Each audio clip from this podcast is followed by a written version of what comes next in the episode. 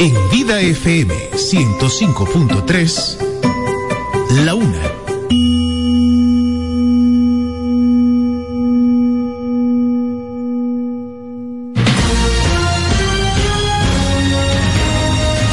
Desde ahora se inicia Vida Deportiva. Bajo la conducción de Romeo González y Francis Soto.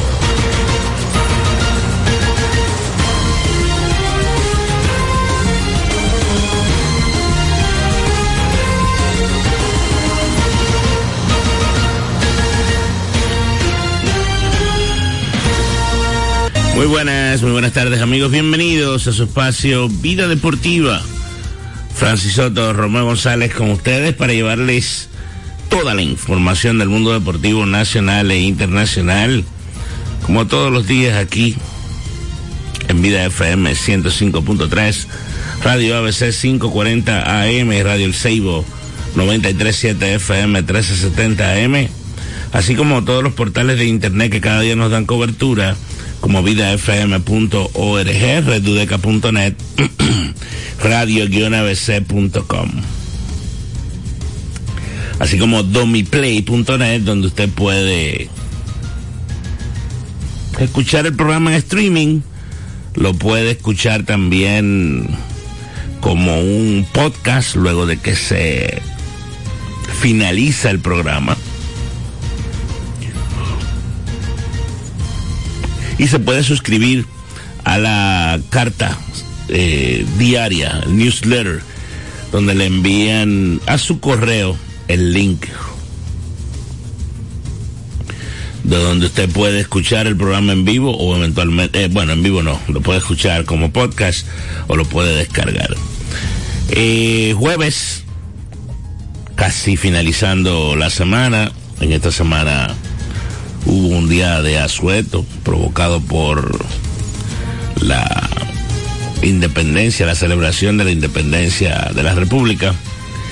Y pues hay cosas en el mundo deportivo,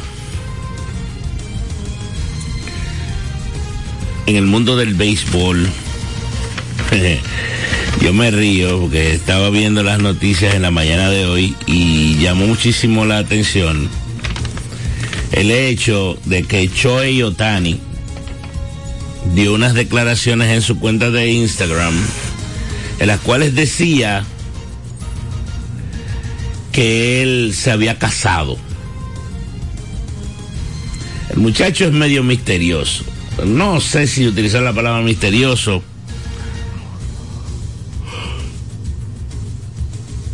pudiéramos utilizar la palabra reservado, quizás aplica un poquito más con sus cosas personales.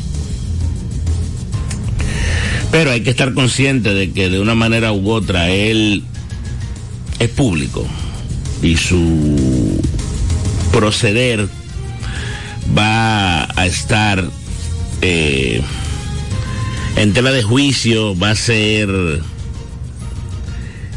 analizado, va a ser investigado. Lo digo porque en los días del anuncio de la firma del contrato de los 700 millones de dólares con los Dodgers de Los Ángeles, se creó mucha expectativa alrededor de la figura de un perro que lo acompañó en el momento del anuncio, en el momento del, del, del premio de jugador más valioso. La cuestión es que el perro no tenía nombre, o mejor dicho, él no hizo saber en ese momento el nombre del perro. Pero luego se hizo público, hasta le dieron un pasaporte americano al perro y todo eso, visa y todo lo que ustedes quieran. Bueno, en el día de hoy, pues en los programas especializados de béisbol, mayormente, pues el hombre anunció que él se casó con una joven japonesa.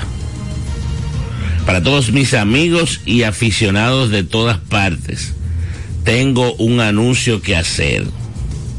No solo he iniciado un nuevo capítulo en mi carrera con los Dodgers, sino que también he empezado una nueva vida con alguien de mi natal Japón, que es muy especial para mí. Quiero informarles a todos que ahora estoy casado. Estoy emocionado por lo que viene ahora y por todo su apoyo. Eso fue colocado en su lengua natal, en japonés, en su cuenta de Instagram. Fue traducido al inglés y yo se los dije ahora en español. No dijo cómo se llama la joven. Y aparentemente, en la versión japonesa del comunicado, le pide a la prensa no hacer entrevistas sin autorización y mencionó que va a estar revelando más detalles el próximo viernes. Por eso yo digo que el tipo es como medio es medio misterioso con sus cosas, pero eso está bien. Está bien. Hoy es 29 de febrero yo no sabía que en Estados Unidos, Francis, utilizaban el término de como de leap, leap, o sea, como es un día especial. Es un día que solamente sucede cada cuatro años. Para el que no lo sabe, se hace esto porque en el movimiento de traslación que tiene la Tierra alrededor del Sol, el, el movimiento es de 365 días y 4 horas y pico. Me acuerdo de esa clase y me acuerdo y no me olvida. Y 6 seis, horas, 6 horas, perdón, sí, 6 horas. Porque 6 por 24, o sea, 6 por 4. O 5 y algo. Pero y es 5 eh, y pico que se queda las la 24 horas. Eh, entonces, por ejemplo, yo estaba viendo en el Sports Center de la mañana de hoy que Tyrese Halliburton, el jugador de los Indiana Pacers, nació un 29 de febrero. Entonces él está cumpliendo seis años hoy.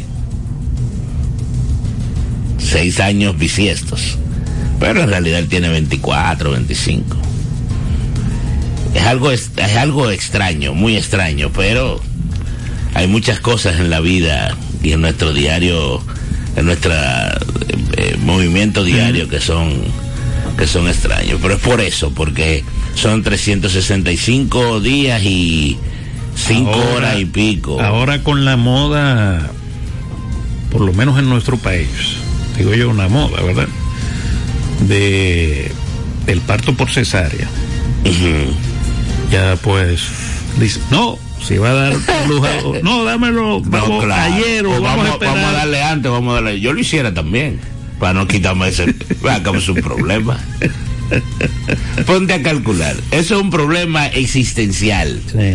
Bueno, pero también tú lo puedes tener y lo declaras que nació mañana, aunque es un problema eso. eso Porque está, está en la clínica registrado como 29. Exactamente. Lo mejor es si se puede, claro. Pero, ¿cuántos seres humanos nacerán o están naciendo ya? Hoy, por ejemplo. Uf. Ese es un buen dato. Es una buena, es una buena, es una buena interrogante esa. Tú sabes que yo estaba viendo en el 1972, un día como hoy, Hank Aaron firmó un contrato por 600 mil dólares con los Bravos. El, el contrato. como hoy, 29 de. 29 de febrero. Lo firmó tarde. Del año 72. O sea no, Francis, eh, recuerda. O era una extensión. No, y recuerda que las temporadas empezaban más tarde. Más tarde, sí, es verdad. Las temporadas empezaban más tarde. Como temprano iniciaba 4 o 5 4 de abril, sí. Como tarde. Como tarde 4. No como temprano. 3, 4, 5 de abril, sí. Sí, era que empezaba más o menos. el famoso juego en el viejo Cincy, en, el, River, en el Riverfront Park. Hablando de eso, de contratos y eso, Romeo González, estuve viendo a Steven A. y a. Él tenía alguien hoy, sí, yo no lo vi hoy. Hablando sobre el insaciable principalmente. Sobre Scott Boras. ¿Mm? Están, eh, la otra persona, uno de los analistas. ¿Era de béisbol? Sí, de. Seguro era Buster Olney. No, no. Jeff Passan. El otro, Bros, eh, Broson, eh, Bronsky. Eh, ¿De béisbol? uh Wow, espérate. Heyman, Heyman, Morosi, pero Morosi trabaja en MLB. Lo que te, te hablando, ¿verdad? De eh, de Boras. de Boras. Boras tiene los principales cuatro agentes libres que ahora mismo no criticándolo, ¿verdad? Eh, de que ahora con estas cosas no, no te traen- no te caen el de inglés directamente. Ah, no, ahora hay que buscarlo. Eh, Te, te, te forzan a ir al de español. Sí. Eh, Por, por- por- por- no me llega el nombre. Bueno, el asunto es que ellos estaban hablando, ¿verdad? Sobre eh, sobre el asunto de la agencia libre y MacDog. Oh, eh, ruso. Magdo Russo. Ah, no, ese es un asesino. wow. Magdo Russo, un asesino. Eh, Magdo Russo, para que tú tengas una idea, ese muchacho, él tiene un programa en MLB Network. Un muchacho, un tipo de sesenta y pico de años. Quién sabe si está cerca de los 70.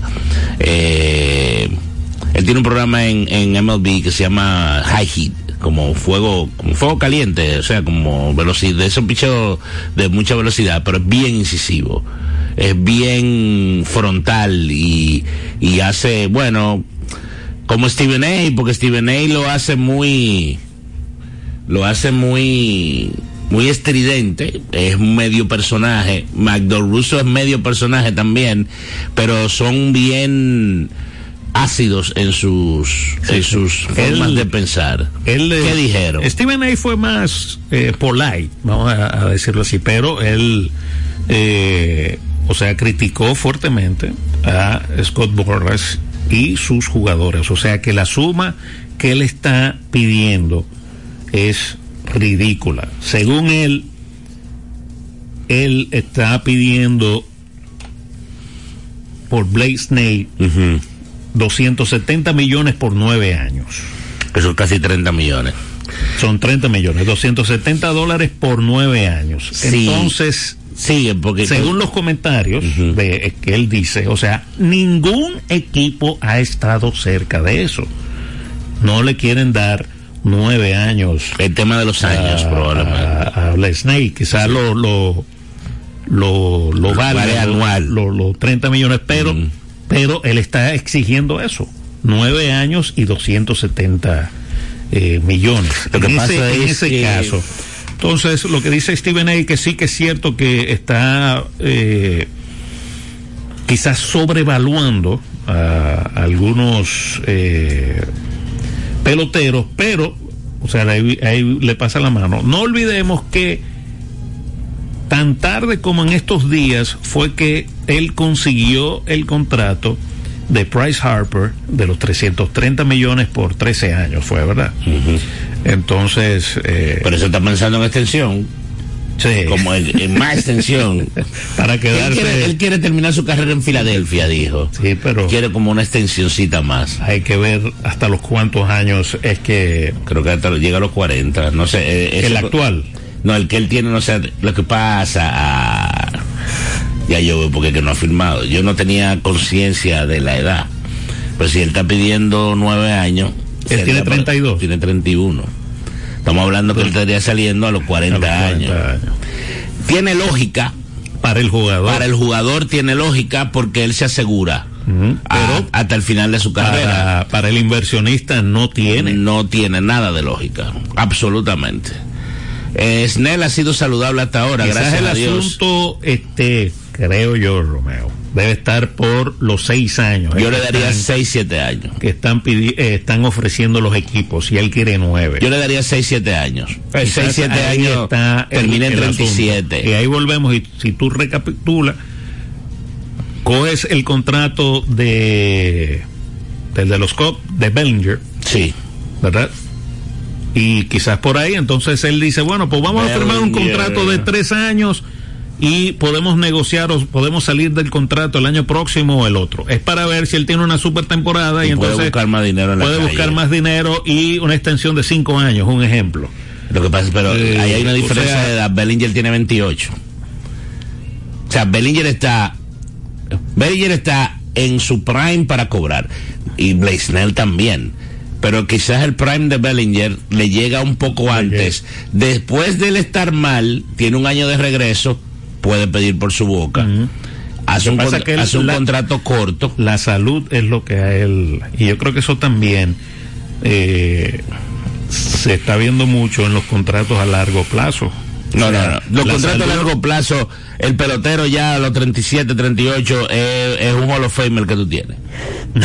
que te lleva gente porque es un Hall of Famer, pero en el terreno de juego no te da el resultado. Quizás ya la chaqueta y la cosa que tú ibas a vender ya la vendiste. Hay un tema con eso. Y lamentablemente todo eso le ha dado la razón, yo entiendo, a los equipos ya. Sí, claro. el caso de Albert Pujols, el caso de, de Alex, de Miguel Cabrera.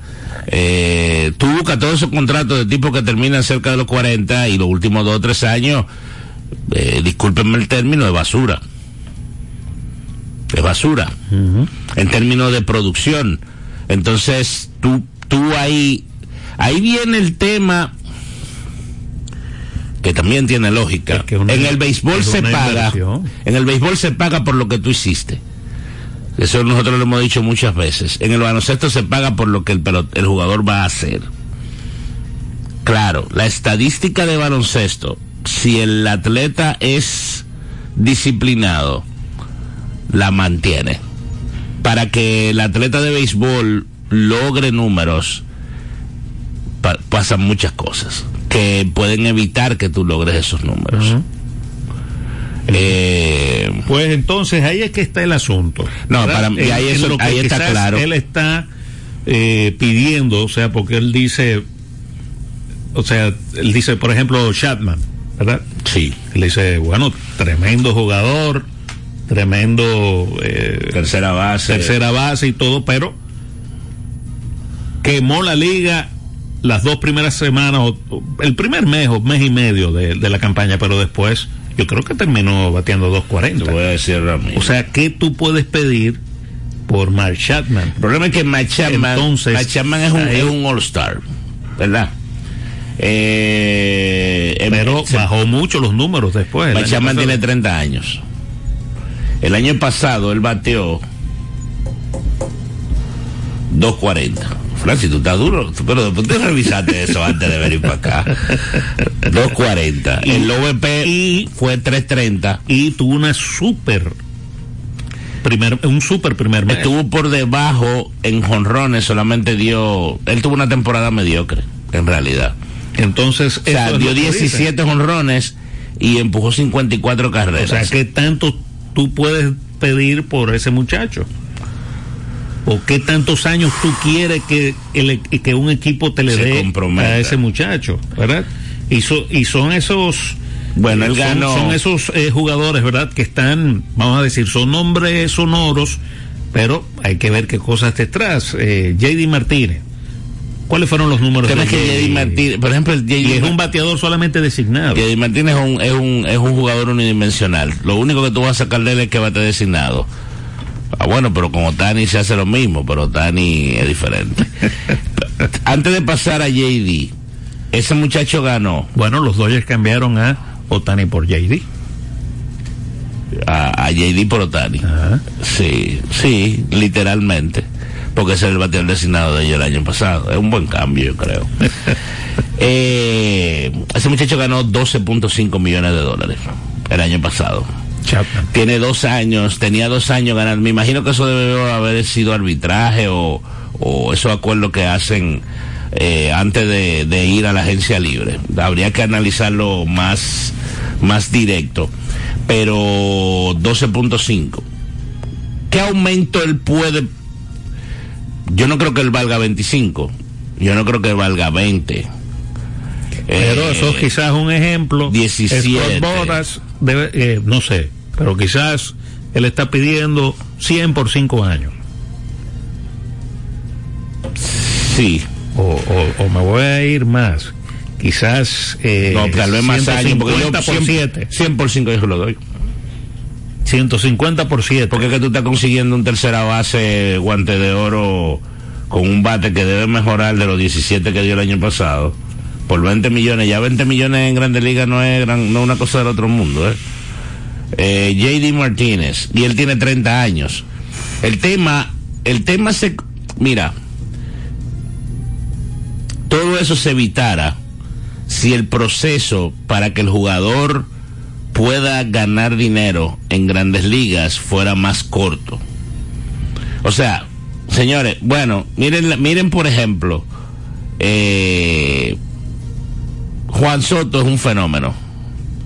Y Juan Soto ha roto todos los récords de arbitraje y eso porque, porque es el mejor. Es el mejor.